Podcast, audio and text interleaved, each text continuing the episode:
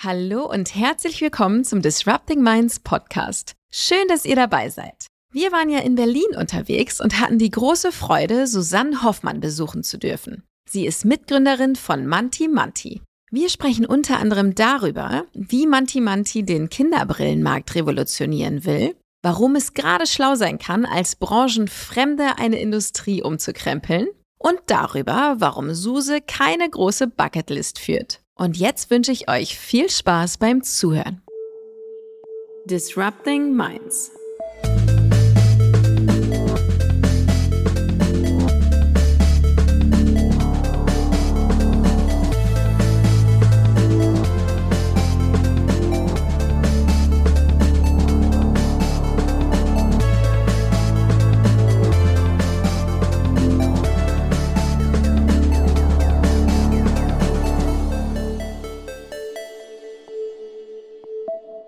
Hi Suse, Hallo. herzlich willkommen zum Disrupting Minds Podcast. Ja, hallo, schön, dass ihr mich da eingeladen habt. Ja, vielen Dank, dass wir dich besuchen dürfen hier in Berlin in deinem mega, mega, mega Showroom, darf man sagen, oder ist das richtig?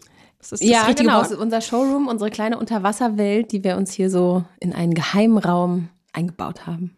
Boah, ich bin total geflasht. Also ihr seht das jetzt alle nicht, aber hier ist es so schön. Es ist so bunt und es sieht so cool aus und es gibt ein Bällebad. Ich, ähm, ich hoffe, ich darf nach dieser Aufnahme noch ein bisschen hier bleiben.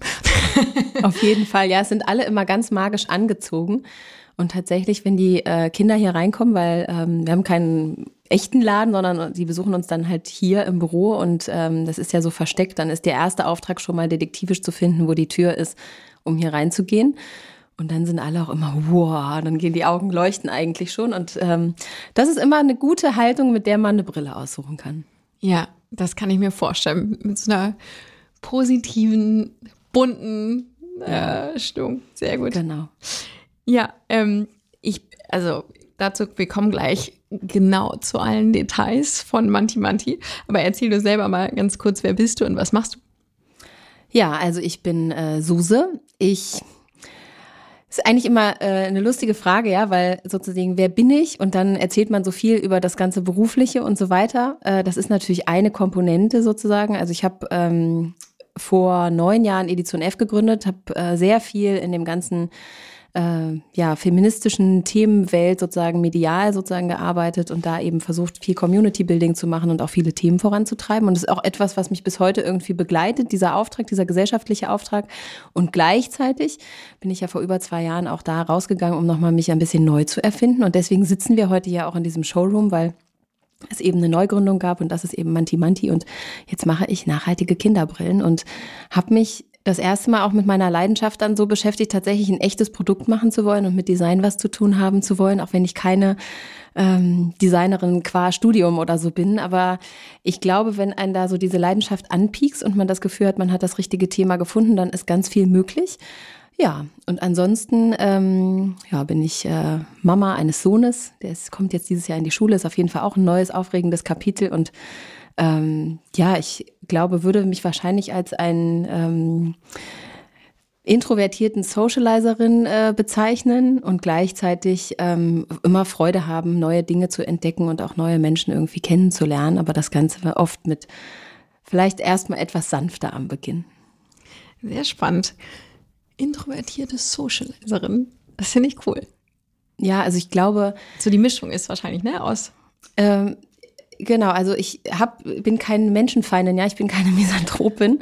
Ähm, und gleichzeitig merke ich aber, es fällt mir manchmal schwer, ja, in so Umfelder reinzugehen, wenn ganz viele Leute da sind. Und dann schaltet sich sozusagen ein bisschen mehr so eine Rolle an. Und es dauert einen kleinen Moment, bis sozusagen so eine gewisse innere Anspannung sich dann einfach setzt und ich auch Leute kennenlernen kann. Deswegen, ähm, viele Leute denken, dass ich total extrovertiert bin und so, weil mir das auch Freude macht, auf Bühnen zu stehen und so weiter. Aber ich glaube, das eine schließt das andere nicht aus. Man kann das eine genießen und trotzdem sozusagen im unmittelbaren Kontakt auch erstmal ja, sich manchmal zurückziehen, manchmal die Beobachterin sein und langsam sich irgendwie in so das große Getümmel reinbegeben. Und ich glaube, das ist so dieses Spannungsverhältnis, in dem ich mich auch befinde. Ich bin super gerne auf der Bühne und wenn ich dann runterkomme, muss ich erstmal ganz kurz irgendwo an der Ecke sein und nicht gleich sofort ansprechbar für alle irgendwie. Das fällt mir dann oft ein bisschen schwer.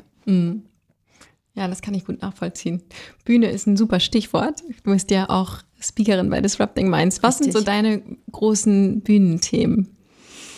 Mm, es gibt wahrscheinlich so zwei, drei, die ähm, so im Vordergrund sind. Das eine ist natürlich irgendwie das Thema Gründen und gerade irgendwie auch so Female Founding. Einfach weil wir immer noch eine viel zu geringe Quote haben an Frauen, die sich trauen, ähm, was ja ganz unterschiedliche Gründe hat, aber da wirklich einfach zum einen Mut zu machen, zum anderen aber eben auch mal so ein bisschen zu erzählen, wie ist es denn eigentlich? Und ganz viel so dieses, dieses Gefühlsthema, also die, all diese Sorgen, die dahinter liegen, aber auch eben diese Freude, die damit kommt, sozusagen einfach mal ein bisschen ähm, zu beleuchten und ein bisschen mehr, ja, einfach Licht drauf zu werfen, weil ich glaube, das, was wir uns vorstellen, wie etwas ist und wie es dann wirklich ist, das sind oft so große Unterschiede. Und wenn man es lebt, dann hat man gar nicht mehr so großartig die Zeit für all das, was man sich vorher dachte, wie es sein wird, sondern man ist dann einfach sehr im Moment. Und dafür bin ich auf jeden Fall eine große Verfechterin für dieses im Moment sein. Ähm, das zweite Thema ist, glaube ich, wirklich so dieses Leidenschaftsding, also ähm, dass man aus Ideen auch wirklich was entstehen lassen kann, also wirklich so dieses ähm, sich etwas zu trauen, wo man aus der eigenen Komfortzone auch rausgeht, was gar nicht nur unternehmerisch ist, sondern wirklich dieses eigene Wachsen. Ähm, das ist auch etwas, was mich ganz viel jetzt auch schon beschäftigt und auch in der unternehmerischen Rolle, wo man eine andere Verantwortung auch für Teams hat, ähm, wo man sich selbst nochmal anders kennenlernt, wie man wirkt und so, also was eben nicht nur im privaten Raum ist, aber das einfach mal zu nehmen und wirklich zu gucken, an welchen Stellen möchte ich selber noch wachsen, wo möchte ich was machen und welche Tools gibt es dafür dann am Ende. Ähm, und das dritte Thema, über das ich jetzt tatsächlich das letzte Mal bei einem Disrupting Minds Buchung sozusagen gesprochen habe in Köln, war das Thema Angst. Ähm, und das hängt damit zusammen, dass ich selbst auch mit dem Thema Angst ganz viel eigentlich zu kämpfen habe, eher auf dann auch einer ja, psychologischen Ebene sozusagen. Und ähm, das ein Thema ist, was mich sehr begleitet. Das ist ja zum Glück eigentlich ein Thema, was man sehr gut auch aufarbeiten kann und so. Aber dieses Angst ist eins, ist eigentlich die größte psychologische ähm, Erkrankung sozusagen, die wir in unserer Gesellschaft erfahren, noch größer sozusagen als Depressionen.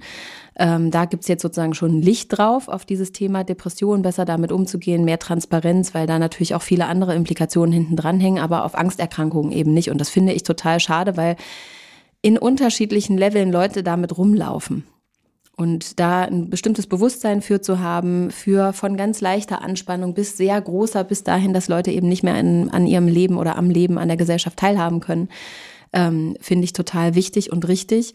Ähm, und auch zu sagen, ich habe gegründet, ich stehe auf Bühnen und das, obwohl ich sozusagen einen anderen Rucksack noch mit mir rumtrage, ähm, das war irgendwie, das war ganz lange unangenehm für mich und irgendwann habe ich gedacht, ähm, das ist ein richtiges und ein wichtiges Thema, weil ich im Freundeskreis eigentlich ganz viele Leute kenne, die das in unterschiedlichen Ausprägungen kennen und niemand redet so richtig darüber. Mhm. Ist das auch eng mit dem Thema Depression verbunden? Also ich meine jetzt gar nicht bei dir persönlich, sondern grundsätzlich? Nicht grundsätzlich, nee. Okay, aber äh, kann das? Das kann natürlich sein, ja, das, ähm, aber es ist nicht grundsätzlich verbo äh, verbogen, okay. ja. Also man äh, tatsächlich ist aus therapeutischer Sicht sogar auch ähm, das Thema Angsterkrankung sogar eigentlich ein sehr gut heilbares, ja. Mhm. Also ähm, aber es hat auch oft mit Traumata zum Beispiel zu tun. Ja, also deswegen gibt es auch ganz viele Sachen, die man da machen kann. Egal, ob es jetzt ähm, eine Meditation ist zum Beispiel oder ob es ähm, es gibt so Klopftechniken zum Beispiel. Es gibt dieses EMDR, wo man sozusagen diese schnelle Augenbewegungen macht und so. Es gibt ganz unterschiedliche ähm, Techniken. Ich würde mir immer jemanden suchen, mit dem man das gut angeleitet macht. Ähm, aber da in die Themen reinzubohren, weil am Ende trifft es immer wieder auf einen Punkt, wo man selber vielleicht ähm, ja, wo man eine Erfahrung gemacht hat, die man offensichtlich sozusagen als ein Trigger in sich abgespeichert hat ähm, und die einen immer wieder in bestimmte Situationen rein, reinversetzt, ja. Und dann kommt man dann manchmal aus bestimmten, aus einem bestimmten Habitus oder so einfach nicht raus. Aber ähm, es ist nicht unmittelbar jetzt mit einer, mit einer Depression verwoben, auch wenn viele Menschen, die Depression haben, das auch kennen können. Okay, naja. Danke fürs Teilen. Also ist auch mal wirklich ein ganz anderes äh, Bühnenthema. Hattest du Bühnenangst eigentlich? Ähm, du sagst, du bist ich hatte auch mal, eher, eher introvertiert. Ich bin die witzigerweise ganz am Anfang damals bei Edition F sehr schnell losgeworden, ähm, dank meiner lieben Freundin Bianca Pretorius, die ja auch tatsächlich ähm, so Coachings macht für Bühnenpräsenz und so. Und ähm, da sollte ich einen Pitch halten. Ich weiß, es war damals bei oh, darf ich das Namen sagen, aber äh, Google hatte sozusagen ein, ähm, Pitch ausgelobt und man konnte, ich glaube, ein, ein Abendessen mit Eric Schmidt gewinnen. Ich weiß nicht genau, warum ich das haben wollte. Aber okay. Ähm, auf jeden Fall hatte sie dann sozusagen das Pitch-Training vorher und den ersten Wurf, den ich da gemacht habe, sie, hat sie einfach nur die Hände über den Kopf zusammengeschlagen und hat dann gesagt, das geht gar nicht so. Und dann hat sie mir einen Auftrag gegeben, quasi über Nacht mit mir so ein paar Sachen durchgesprochen, ähm, die super schnell sozusagen in mir gelandet sind. Und ich habe dann die gesamte Präsentation umgestellt und mehr dieses Storytelling irgendwie, anstatt irgend so eine klassische Investorenpräsentation äh, herunterzurattern.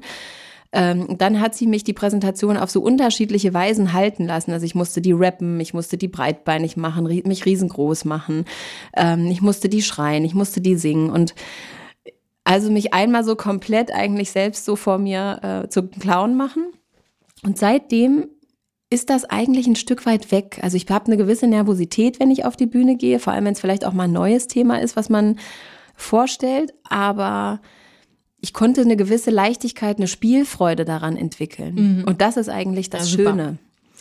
Ähm, und tatsächlich kommt mir diese Dualität von der introvertierten Socializerin da ein bisschen, ähm, weil für mich ist das dann eine gewisse Rolle, die ich einnehmen kann. Ja, ich muss gar nicht 100 Prozent nur ich sein oder so ganz privat da auf der Bühne sein. Natürlich gibt es mich mit all dem, was ich erfahren, gelernt habe und so weiter, aber ich kann eine gewisse Rolle einnehmen wie eine Schauspielerin und dadurch diese Spielfreude einfach mitbringen. Und das hilft mir total, ähm, weil ich immer denke, es geht ja gar nicht um mich. Mhm. Äh, also selbst wenn jetzt da irgendeine Kritik, Kritik käme sozusagen, dann würde ich die an das Thema und an diese Rolle andocken, aber das würde ich, das könnte ich, ist wie außen vor sozusagen von mir persönlich. Cool. Das hilft. Ja, das, das ist eine psychologische Krücke. Okay, sehr gut. Merke ich mir. Ähm, lass uns gerne in unsere erste Kategorie starten. Ja. Brennstoff. Was ist dein aktueller Brennstoff? Also was treibt dich um, was treibt dich an, was bewegt dich? Ach, das sind eigentlich ganz viele Sachen, ja. Also ich glaube, ähm, wenn man ein neues Unternehmen gegründet hat, dann ist natürlich das jetzt der erste Brennstoff. Also es gibt so viele Dinge, die noch besser gemacht werden sollen. Also die Idee ist ja entstanden, weil inzwischen fast jedes vierte Kind eine Brille trägt. 15 weitere Prozent wissen nicht, dass eine Brille auch ihnen helfen könnte, zum Beispiel in der Schule besser zu lernen, sich besser zu konzentrieren, mehr Teilhabe am Ende zu haben. Es ging mir damals auch so, als ich meine Brille gekriegt habe. Ich hatte sie auf der Nase und dachte, ach, so sieht die Welt wirklich aus. Ähm, Hast du als Kind auch schon eine gehabt? Als äh, dann, ich glaube mit zwölf, so kurz vorm Teenageralter. Also mhm. beste Voraussetzung, ja. Gerade hat man angefangen, sich für Jungs zu interessieren und dann kam die Brille ins Gesicht. Das fand ich damals nicht so toll. Aber es lag auch daran, dass die Auswahl natürlich extrem begrenzt war. Ja, ich musste dann zum Erwachsenenoptiker gehen und der hatte dann da irgendwie so fünf Gestelle, die in mein Gesicht gepasst haben. Ähm, genau. Und das ist halt so es gibt ganz viel auf dieser Ebene, auf dieser emotionalen Ebene zu verändern mit einem Produkt, mit einer Marke, die irgendwie äh, toll ist und natürlich das Produkt selbst. Ich, die Brillenindustrie ist noch relativ konservativ unterwegs. Ganz viele Phasen, die andere äh, Unternehmen oder Industrien ähm, sozusagen schon durchlaufen sind, eben in diesen Bereichen. Es ist so ein bisschen zeitversetzt, egal ob es das Thema Digitalisierung ist, ja, also der Online-Kauf von Brillen. Natürlich gibt's zwei, drei große Player für Erwachsene und trotzdem noch sehr, sehr stark auch mit stationär einfach verbunden. Ähm, das ganze Thema Nachhaltigkeit, es rollt langsam, aber es rollt einem auch wirklich, wirklich langsam. Und da kann, gibt es inzwischen schon viele Dinge. Und wir haben jetzt einfach gesagt, ja, wir fangen da jetzt einfach an, wo sozusagen das, was jetzt State of the Art ist, und dann entwickeln wir uns weiter und gucken, was noch alles geht.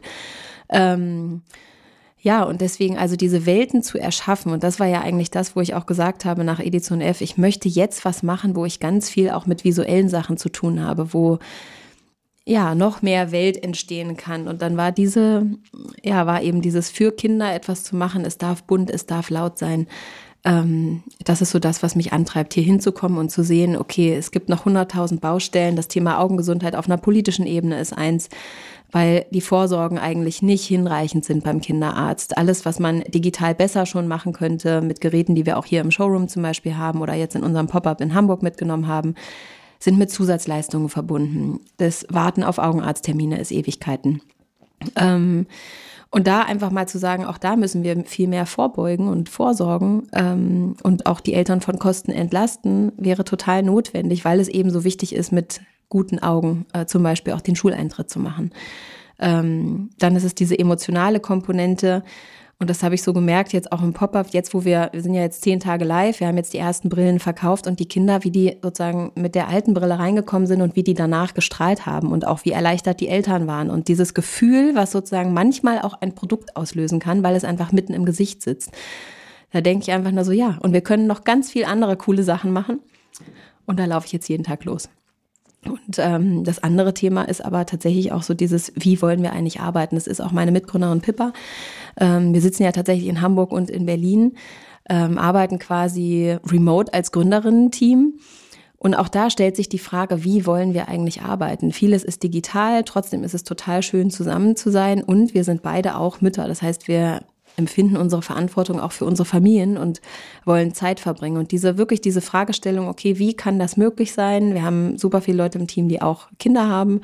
Also wie schaffen wir das alles, dass wir mit einer gewissen Stringenz irgendwie zusammenkommen und dann richtig produktiv sein können und wie kann trotzdem jede Person auch noch so viel Freiheit haben, dass eben auch das Privatleben möglich ist und sich mit einer gewissen Leichtigkeit anfühlt.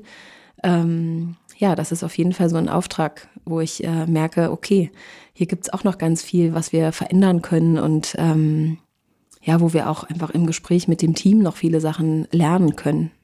Wie habt ihr das im Moment gelöst?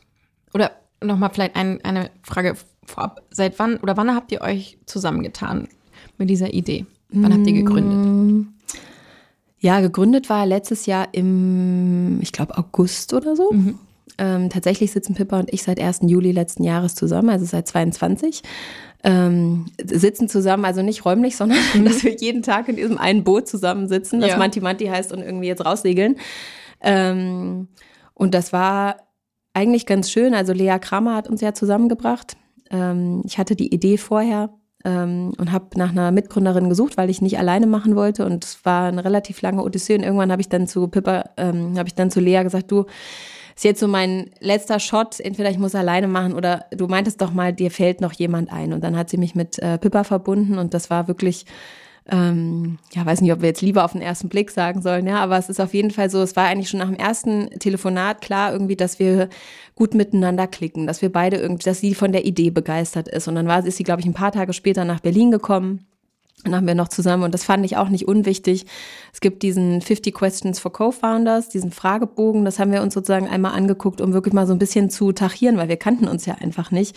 Wie können wir ausloten, ob wir in eine ähnliche Richtung denken, ob wir bei bestimmten kritischen Themen auch eine ähnliche Position oder zumindest einen Kompromiss finden können. Ähm, und das hat alles gut geklappt. Und dann haben wir, glaube ich, innerhalb von zwei Wochen war dann klar, oh, okay, äh, Pippa macht auch mit. Die ist dann, glaube ich, nochmal in Urlaub gefahren, ich nochmal in Urlaub gefahren. Und der 1. Juli war dann der erste gemeinsame Tag im Homeoffice. Wie cool. Und dann haben wir uns zusammengesetzt. Und ähm, ja, jetzt habe ich, glaube ich, den Anfang der Frage schon wieder fast, wie wir das machen. Ne? Nee, genau. Äh, aber das ähm, natürlich wichtig zu wissen, so wie lange, wie lange arbeitet ihr jetzt schon zusammen? Also jetzt, äh, ja. ja. Habt also wir sind jetzt ein, gefeiert, genau, oder? Wir haben einjähriges gefeiert und also ich war vorher immer total skeptisch, ob dieses Remote so gut funktionieren kann. Und es gibt auch Tage, an denen wir Manchmal ist man frustriert, manchmal ist man einfach traurig, ja, weil man bestimmte Situationen einfach nicht miteinander teilen kann. Jetzt kam irgendwie gestern die erste Sonnenbrille an und man hätte eigentlich gerne einfach so mal zusammen dieses Foto gemacht. Egal, ähm, dann ruft man sich halt anders an und so. Und ähm, das frustriert einen oder das macht einen dann einfach ein bisschen traurig, dass man nicht alles so teilen kann. Und gleichzeitig merke ich aber auch, dass es eben möglich ist. Und gerade wenn man sich gut aufeinander verlässt, wenn jeder gute abgesteckte Bereiche hat, dass man loslassen kann. Das ist etwas, was mich wiederum erleichtert und was Sie sicherlich auch erleichtert, weil man nicht alles immer sozusagen mitkriegt, sondern auch manchmal die Strecke, den kleinen Sprint mal kurz alleine oder nur mit den Leuten aus dem Team macht, die es jetzt gerade unmittelbar mit supporten können. Und dann holt man die andere Person ein bisschen später wieder rein. Und ähm, ich fand, wenn man sonst zusammensitzt, kriegt man so alle Strömungen, alle Energien, wenn es in einem Team gerade nach unten sagt und so, man kriegt alles mit und man hat, fühlt sich sofort immer gleich für alles verantwortlich. Und das mal nicht zu haben, ist sehr befreiend. Ja. Das glaube ich. Habt ihr, also ihr habt auch ein Team dann in Hamburg sitzen? Nee, wir haben tatsächlich äh, Pippas unser Team. Okay. Genau. Wie viele Leute seid ihr hier in Berlin? Ähm, das ist jetzt gerade noch so ein bisschen im Wackeln sozusagen, weil mhm. wir jetzt gerade noch so ein, zwei Gespräche haben. Aber ich glaube, wir sind sehr zeitnah ähm, acht Menschen. Okay, wow. Ja, sehr gut. Jetzt erzähl mal, du hast ja gesagt, du wolltest auch was so mit Design machen und, und Produkt und was mhm. Anfassbares. Kann ich mega gut nachvollziehen. Und ich habe ja gerade schon mich sofort hier als äh, erst als Riesenfan hier äh, geoutet, weil ich es so cool finde. Wer ist da drauf gekommen? Hast du das gemacht oder hattet ihr eine Agentur oder wie habt ihr das Ganze? Manche, manche, ja, genau. Oder für die gesamte Brand? Alles, also die Brand gehört äh, ähm, ja miteinander. Das war eine super äh, enge Zusammenarbeit. Also es war sehr viel schon klar in meinem Kopf. Und dann ähm, habe ich äh, mit Matti gesprochen, Mathilda Mutant, ähm, die dann total Feuer und Flamme eigentlich war und dann gesagt hat, ah okay, äh, lass uns das irgendwie zusammen machen. Und tatsächlich, wir haben das jetzt letztens erst rekapituliert, weil ich habe äh, Matti geschrieben im Dezember 21.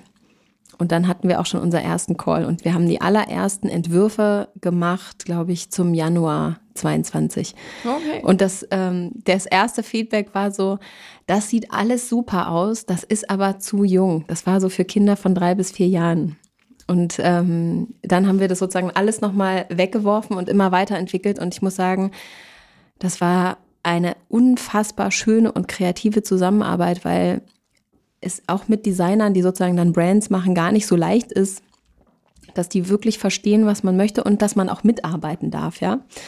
Aber das ist bei mir halt einfach so, ja. Auch ich nehme den Stift in die Hand und skizziere Figuren und so. Also wir haben ja diese fünf Charaktere.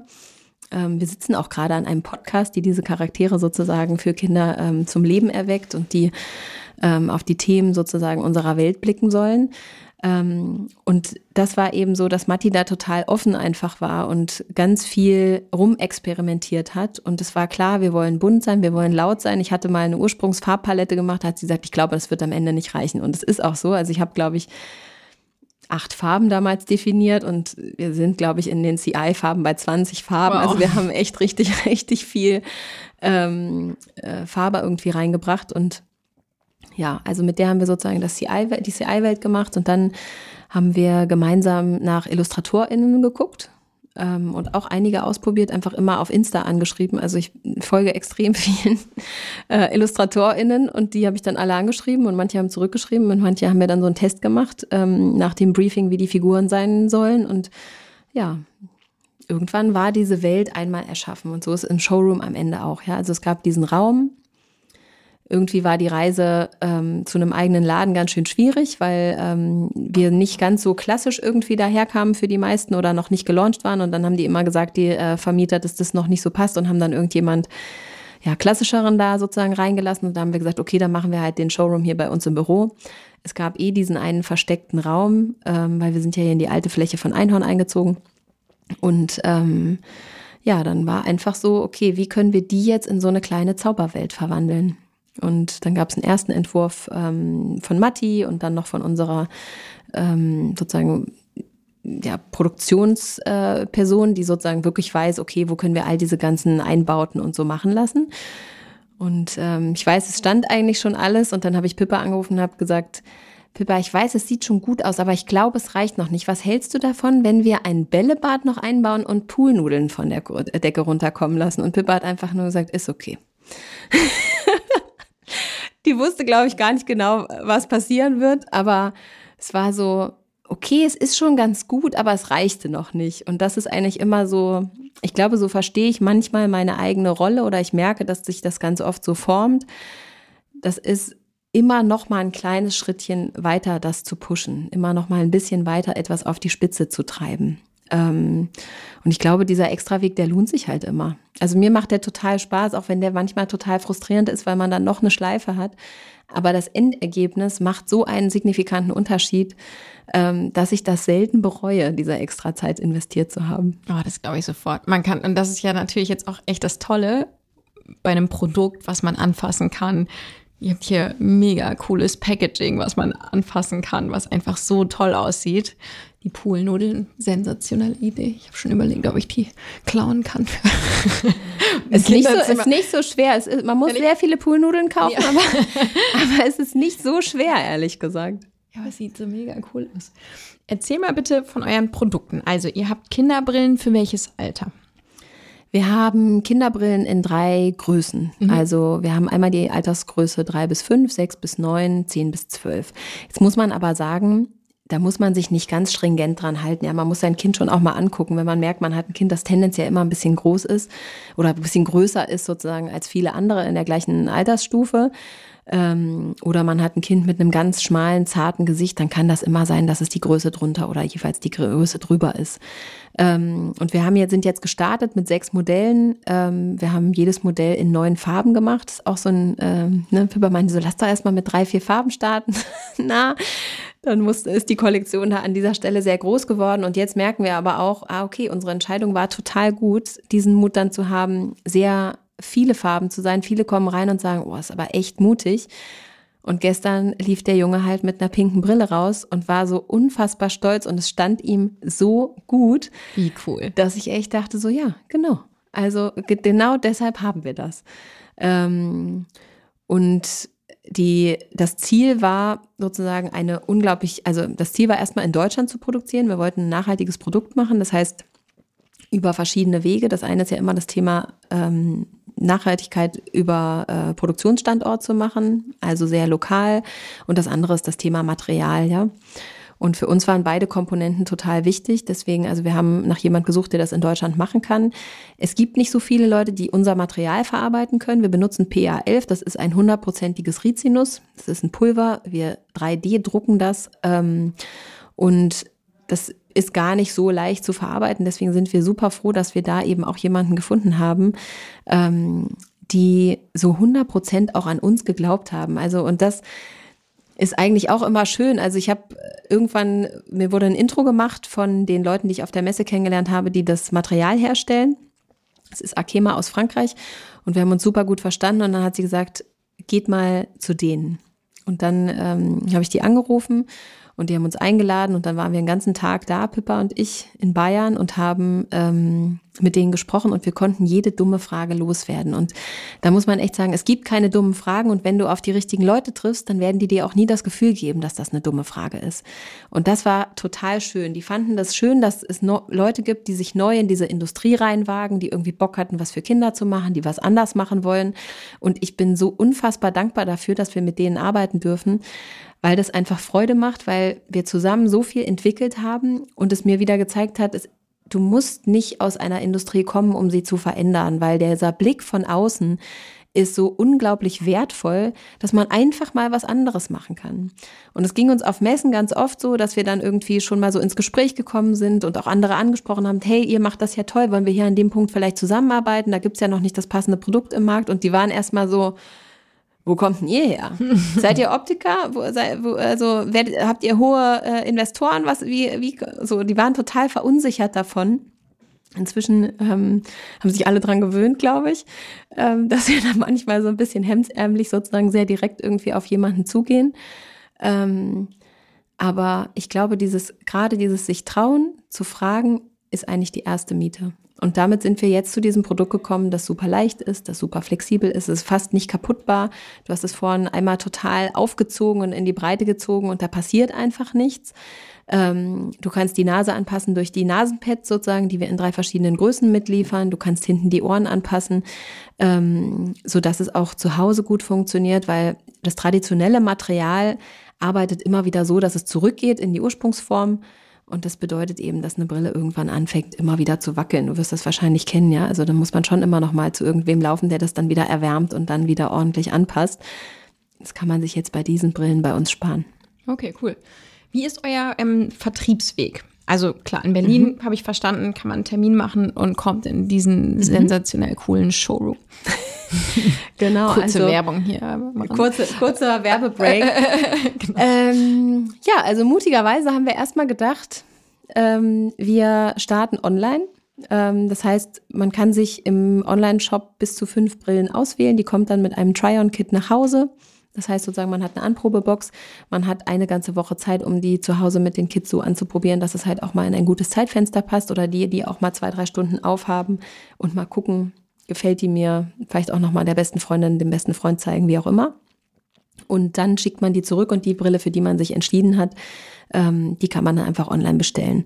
Das Gute bei Kindern ist, bis zum 14. Lebensjahr dürfen Optiker nicht verordnen. Das bedeutet sozusagen, alle Kinder kommen immer vom Augenarzt und haben ein Rezept mit allen Brillenwerten schon da. Die gibt man dann einfach nur ein und ähm, dann kann man die Brillengläser auch sehr leicht bestellen. Man kann, wir haben sehr genau gesagt sozusagen, welches Brillenglas auch für welche Stärkenverhältnisse sich anbietet. Man kann vorher eine digitale Beratung auch noch machen, wenn man sich unsicher ist.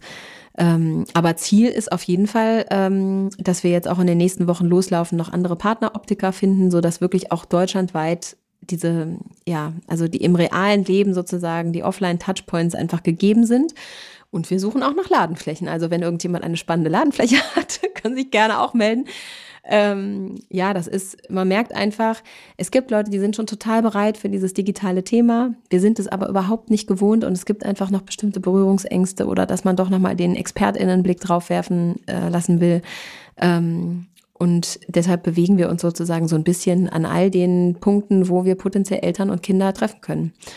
Und das fand ich eigentlich auch sehr spannend. wir haben ja eine ähm, Finanzierungsrunde aufgenommen und vor allem ganz viele Angels, ne? Die auch ganz viele, viele Angels und ganz viele UnternehmerInnen. Und im Vorfeld haben wir natürlich noch mit mehr Leuten gesprochen, als ähm, ja, als wir als dann investiert haben. Und es gibt von ähm, und es gab einen Menschen, der sehr erfolgreich ein Produkt für Kinder macht. Ich weiß nicht, ob ich sagen darf, deswegen äh, lasse ich die Person anonym, aber die meinte so, also uns war das am Ende egal. Wir wollten überall da sein, wo die Kinder sind, weil wir das Gefühl hatten, dass das beste Produkt überall verfügbar sein muss. Also cuttet euch da nicht zurück, sondern ähm, geht einfach überall dahin, wo es eben Sinn macht. Mhm. Und das ist eigentlich auch ein bisschen unsere Haltung. Es geht nicht darum, irgendwas Elitäres zu haben, sondern wir sagen, wir haben ein super tolles, schönes, neues Produkt und es wird etwas verändern im Markt und es muss verfügbar sein im Markt. Und zwar da, wo die Leute sind. Das heißt, ihr plant, ähm, wenn du sagst, du, ihr sucht Ladenflächen, wo sucht ihr die primär? Wir Zeit? suchen, ja, wir suchen die gerade primär in äh, Hamburg. Ähm, in Berlin kommen wir jetzt erstmal mit dem Showroom zurecht. Aber es könnte theoretisch auch München sein, ja, oder Köln oder Düsseldorf oder, also wir gucken eher in städtischen äh, Umfeldern. Das macht jetzt am Anfang auf jeden Fall Sinn. Aber ich finde es total schön, dass es ähm, inzwischen auch ganz viele Optiker Läden gibt, die ähm, auch in eher ländlichen Regionen sind und die was verändern wollen und die uns anschreiben und die irgendwie sagen so, hey, wir würden super gerne eure Brillen aufnehmen und wo wir jetzt in den nächsten Wochen uns treffen und hinfahren und einfach gucken, Ach, wie auch Teile unserer Kollektion sozusagen bei denen im Laden irgendwie sein kann. Und das finde ich total schön, weil ähm, es auf jeden Fall zeigt, es verändert sich was und es gibt Offenheit und es gibt Bewegung. Das finde ich eigentlich immer gut. Und ihr braucht diesen Offline-Touchpoint dann auch für die finale Anpassung wahrscheinlich, oder? Es wäre nicht unbedingt notwendig, ah. nee. Also man kann, ähm, wenn man die Brille dann bestellt hat, dann würde man sie nach Hause geschickt bekommen. Ähm, die Eltern können ja sehr gut hinterm Ohr anpassen. Und jetzt ähm, wahrscheinlich sagen viele, ich nenne es mal traditionellere Optiker, Optikerinnen, um Gottes Willen auf keinen Fall. Und ich glaube, auch das darf man ein kleines bisschen ähm, lockerer sehen. Ja, am Ende ist es so, das Kind muss fühlen, dass die Brille gut sitzt, dass es nicht drückt. Also können die Eltern bestimmte Anpassungen machen. Es gibt ja einen sehr simplen Test, nämlich mit Kopf nach vorne einfach mal ein bisschen das Kind springen zu lassen. Und wenn die Brille vom Frontblick sozusagen gerade ist, die nicht runterfällt beim Hüpfen und sie sich hinterm Ohr gut anfühlt, dann sitzt die Brille. Simpel. Ich finde es relativ simpel, ja. ja. Eltern, die sich das nicht zutrauen, die können auch um die Ecke gehen zu einem Optiker und sagen, hey, wir haben hier unsere Brille, die ruckelt noch ein bisschen, könnt ihr den mal anpassen? Ja, ja, funktioniert auch. Und ganz ehrlich, ähm, also ich kenne ich trage auch Brillen und wie oft kam ich vom Optiker mit einer Brille, die irgendwie gerade frisch passend gemacht wurde, egal jetzt ob Sonnenbrille oder normale Brille und äh, einen halben Tag später denke ich, äh, ich hatte das ganz halt dann auch, ne? Ja, also, oder ich hatte Kopfschmerzen, weil es dann an einem Punkt doch so doll gedrückt hat, wo es dann halt einfach nicht angenehm war. Und ähm, ja, ich glaube, da einfach mal drauf zu hören, was sagt denn jetzt eigentlich das Kind, das macht total Sinn. Okay. Ja, macht Sinn. Was sind eure, was, was, was habt ihr vor dieses Jahr? Was sind so eure Next Steps? Sucht ihr Leute? Äh, wir machen erstmal eine kleine Leutepause sozusagen. Okay. Also wir haben jetzt tatsächlich äh, gesucht für bestimmte Stellen und ähm, sind jetzt auch fündig geworden. Deswegen machen wir jetzt erstmal da an dem, an dem Punkt äh, Stopp, weil wir glauben, dass auch dieses Lean und im kleinen Team irgendwie wachsen total sinnvoll ist am Anfang, wo alle noch in allem irgendwie gut drinnen stecken können.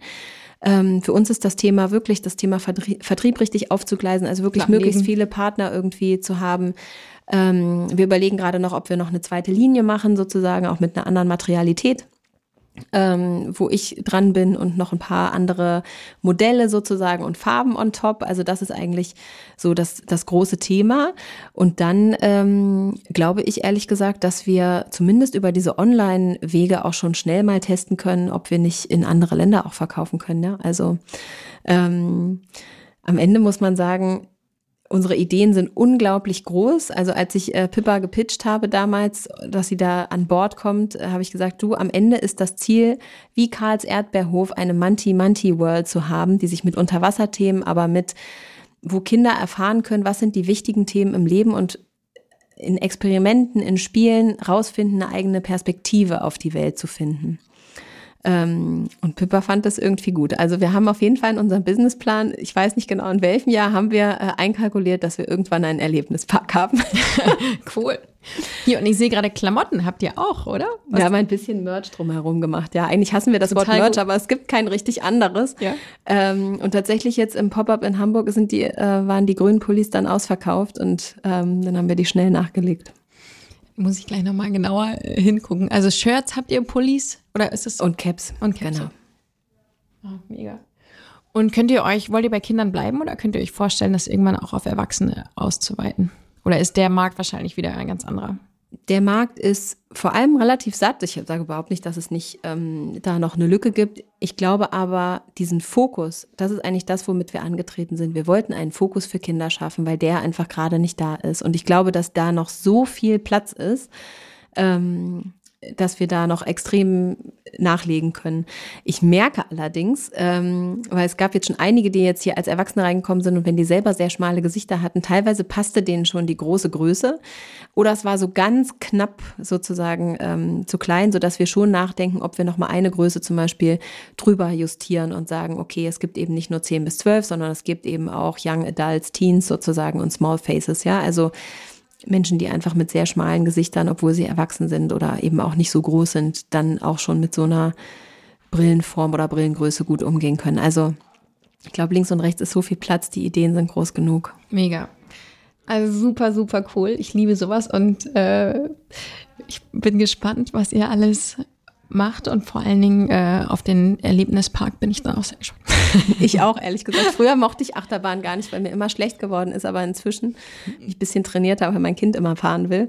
Ähm, und ich muss ehrlich sagen, wir haben ja auch mit Robert Dahl gesprochen ähm, und ich finde es einfach unglaublich, was der aufgebaut hat. Ja, ich finde das wirklich richtig beeindruckend und toll und finde das einen äh, super schönen Ansatz sozusagen für ein Produkt, was nicht weiter weg sein könnte, die Erdbeere sozusagen, diese Welt einfach zu erschaffen. Und davon bin ich einfach, da glaube ich, auch eine Brille kann in eine Unterwasserwelt äh, münden, wo wir unsere Perspektive verenden, verändern. Und ähm, ja, machen wir uns mal auf, ne? Auf jeden Fall. Passt super zu unserer nächsten Kategorie. Ich würde gerne einen Blick in die Zukunft mit dir werfen. Future. Was sind so auch gerne ganz unabhängig jetzt von Manti Manti, was sind so große Themen, die du auf dem Zettel hast für dich persönlich, die du voranbringen möchtest? Mm. Ich glaube, es ist das eine, was ich vorhin schon gesagt habe, ja, dass ich über, auf der Bühne über Angst spreche, hat damit zu tun, dass ich ähm, auch da ein gewisses Stigma ja, einfach loswerden möchte. Und zwar nicht für mich persönlich, sondern einfach, dass es etwas Normales ist, dass wir über auch diese psychischen Themen sprechen. Ähm, weil wenn die Zahlen so hoch sind von all diesen Erkrankungen, dann sind die Menschen, die das haben, unsere Freunde, das sind unsere Nachbarn, das sind die Kollegen, mit denen wir jeden Tag arbeiten. Und wenn wir nicht darüber reden, dann können wir die Leute gar nicht kennenlernen und einschätzen. Und das finde ich super wichtig, dass wir viel, dass wir an diesen Stellen ein bisschen durchlässiger und viel weniger judgmental werden. Mhm. Und das ist, glaube ich, auch so dieses Thema, dieses Bewertende. Dinge können einfach mal sein, Dinge müssen nicht unbedingt bewertet werden. Und ich merke auch selber, wir sind, stecken da in so einer Falle, weil wir ganz schnell immer anspringen ähm, und sagen, das ist gut, das ist nicht gut. Ähm, aber da nochmal tief durchatmen, das ist auf jeden Fall ein so ein Thema für mich und auch für unsere Gesellschaft. Ähm, und ansonsten, ich glaube, ich bin, habe jetzt, ich bin nicht der Typ für die große Bucketlist und so. Da wird man ja immer mal wieder nachgefragt. Und ich glaube, gerade wenn man versucht, mehr im Moment zu sein und das wertzuschätzen, was ist, dann wird die Bucketlist ein bisschen irrelevanter. Ähm, zumindest für mich persönlich. Es ist nicht so, dass ich noch etwas erreichen muss oder erleben muss, sondern es ist so, ich mache eher kleine Etappenziele und freue mich dann an denen, was eben möglich ist. Und ähm, da mehr Balance reinzukriegen, sozusagen, immer wieder auch diese anstrengenden Phasen auch immer wieder mit was anderem abzuwechseln, sozusagen, und eher in Wellenform zu leben, das ist, glaube ich, eher mein Ziel. Ja, das ist auch ein gutes Bild, finde ich. Und auch ein valider Punkt, weil vielleicht ist man auch oft immer gedanklich woanders einen Schritt weiter und äh, nicht oft genug so im Hier und Jetzt. Das geht, glaube ich, vielen so. Ja, ich glaube gerade der Kontrast, also wenn man ein Unternehmen leitet, dann kommt man ja nicht umhin, immer in die Zukunft zu Klar. gucken.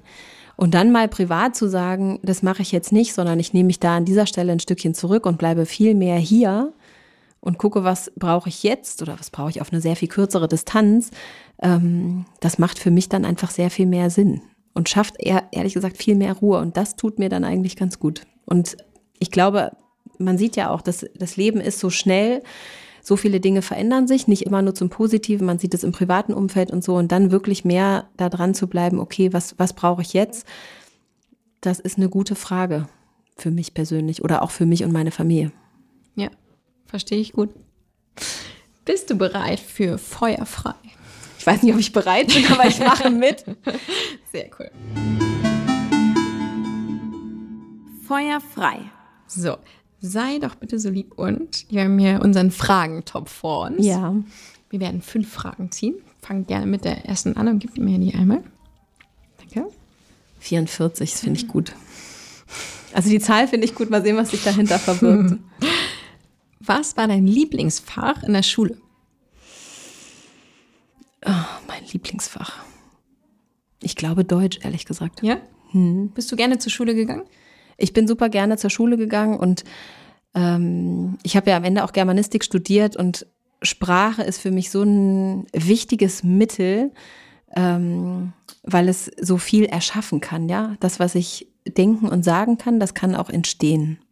Und deswegen ist das, glaube ich, so dieser Grundstock da gewesen. Aber man muss auch Glück haben mit den Lehrern. Ja, definitiv. Nächste. Okay. Guckst du gerade eine Serie und wenn ja, welche? Mm, ich gucke gerade Breaking Point. Ich habe nämlich angefangen, Tennis zu spielen. Tatsächlich habe ich nie Ballsport gemacht und habe jetzt angefangen. Ähm, ja, also es hat noch nicht geklappt, jetzt das zu transferieren, was ich da sehe, aber ich finde es total spannend und ich habe ja früher selber auch Leistungssport gemacht und man merkt halt einfach, irgendwas es bleibt da in einem einfach hängen, ja. Also so dieses auch angetrieben zu sein, dann von bestimmten Zielen und so und diesem, ja, sich sportlich auch mal an die Grenze zu bringen, was Neues zu lernen. Was ja. für einen Leistungssport hast du gemacht? Ich habe Gerätturnen gemacht und bin dann zu rhythmischer Sportgymnastik gewechselt. Oh, wow. Nicht schlecht. Auf jeden Fall kein Sport, den man heute noch weitermachen kann. Ja, das ist eben so, Leute, die halt früh Tennis hatten, die können jetzt immer noch Tennis machen. Turnen ist, ja, nicht sehr hilfreich, ja. Letztens kam jemand zu mir und hat gesagt, ach, das ist aber gut, du hattest einen Individualsport. Ähm, ich hatte immer Mannschaften, ich kann das gar nicht mehr machen. Meinte ich so, ja, aber mein Individualsport braucht einen Balken, er brauchte einen Reck, also sorry, ja, da ist halt auch nicht, auch nicht so im Wohnzimmer stehen. Nee. ja, die nächste. Was bringt dich so richtig auf die Palme? Wenn es richtig lange unordentlich ist. Das ist richtig schlimm. Ja. Ja, mein lieber Mann Waldemar sagt dann immer, na, ist wieder ACDC. Er meint damit OCD, also Obsessive Compulsive Disorder. ich habe eigentlich keine Zwangsstörung, aber es ist tatsächlich, ähm, ja, wenn es sehr lange sehr chaotisch ist, ich, dieses äußere, diese äußere Ordnung bringt mir auch innere Ruhe tatsächlich. Denn das, da werde ich echt mal sauer. Ja, das verstehe ich aber total gut. Ich meine, gerade wenn man Kinder hat, ähm, dann ist ja Unordnung irgendwie auch so an der, an der Tagesordnung. Ja, bisschen. Aber ja, also je nachdem. Ähm. Es könnte auch therapeutisch wirken, ja, dass ein Kind einfach einen davon so ein bisschen befreit, aber es hat bisher noch nicht geklappt. Okay. Danke. Was magst du lieber, kochen oder essen gehen? Ich wünschte, ich könnte kochen sagen, aber ich gehe wirklich lieber essen. Das liegt aber, beziehungsweise, wenn ich wirklich Zeit habe und dann die Muße dazu, dann koche ich auch sehr gerne, aber es ist einfach nicht so viel. Und deswegen gehe ich dann lieber essen. Ist ja auch effizienter. Also es kann ja auch. Es ist auch sehr viel teurer. Ja, gut, das stimmt auch. Good point. Kochen kann ja auch irgendwie was. Ähm, weiß nicht, ich finde das manchmal ganz meditativ. Ich dann in der Küche Das stehe und einfach mal so für mich. erstaunlich. Es sagen so viele Leute und tatsächlich ist auch Instagram ist so dieses, alles ist immer super easy und verfügbar und dann steht man in seiner Küche und denkt so, das mache ich jetzt mal und dann brauche ich wieder 100.000 Sachen und Gewürze und so. Ähm, und am Ende kocht man halt was, wo dann das Kind am Essen am Tisch sagt so. Kann ich ein Brot haben? was ist das? Haben wir noch, weiß ich nicht, ein Würstchen im Kühlschrank? so, das ist irgendwie, ja, das ist dann manchmal auch ein bisschen frustrierend. Also es, ähm, ich habe Otto Lengi ähm, mir ja viele Sachen rausgesucht und ähm, mein Sohn war so mittelmäßig überzeugt. Ja, Ja, ja, ich äh, kenne das Geschäft. ja, ich finde Kochen aber total schön. Es ist nur nicht so, als würde ich jetzt ähm, das regelmäßig. Es ist kein Hobby für mich, ja. Muss ja auch nicht sein. Last question. Okay. Wer ist dein Vorbild? Wer inspiriert dich?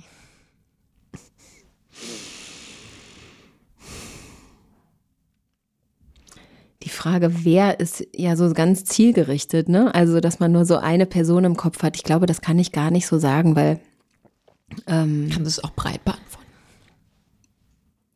ich glaube, Inspiration hängt für mich gar nicht nur so an einer Person. Ähm, Inspiration ist etwas, was ich so aufsauge überall. Und ich habe in meinem Freundeskreis, in meinem Umfeld Menschen, aber auch die ich gar nicht so gut kenne, sehe ich immer wieder Menschen, die ganz viel Energie haben und neue Dinge lostreten. Und das ist eigentlich dann schon so ein kleiner Spark, der auch mich immer wieder so anpiekst und wo ich sage, ah ja, genau. Und jetzt ist es auch mal wieder an dir sozusagen, das zu machen. Und ähm, deswegen kann ich das gar nicht so auf eine Person irgendwie runterbrechen.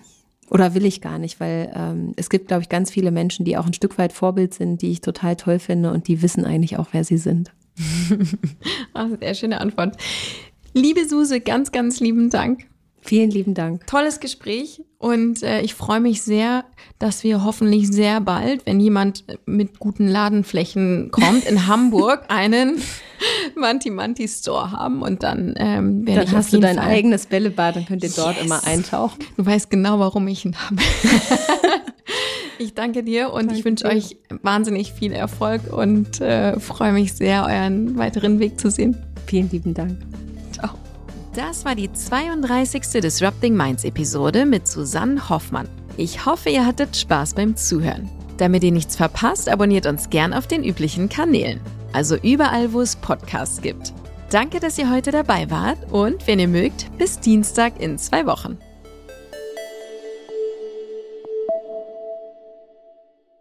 Dieser Podcast wird produziert von Podstars bei OMR.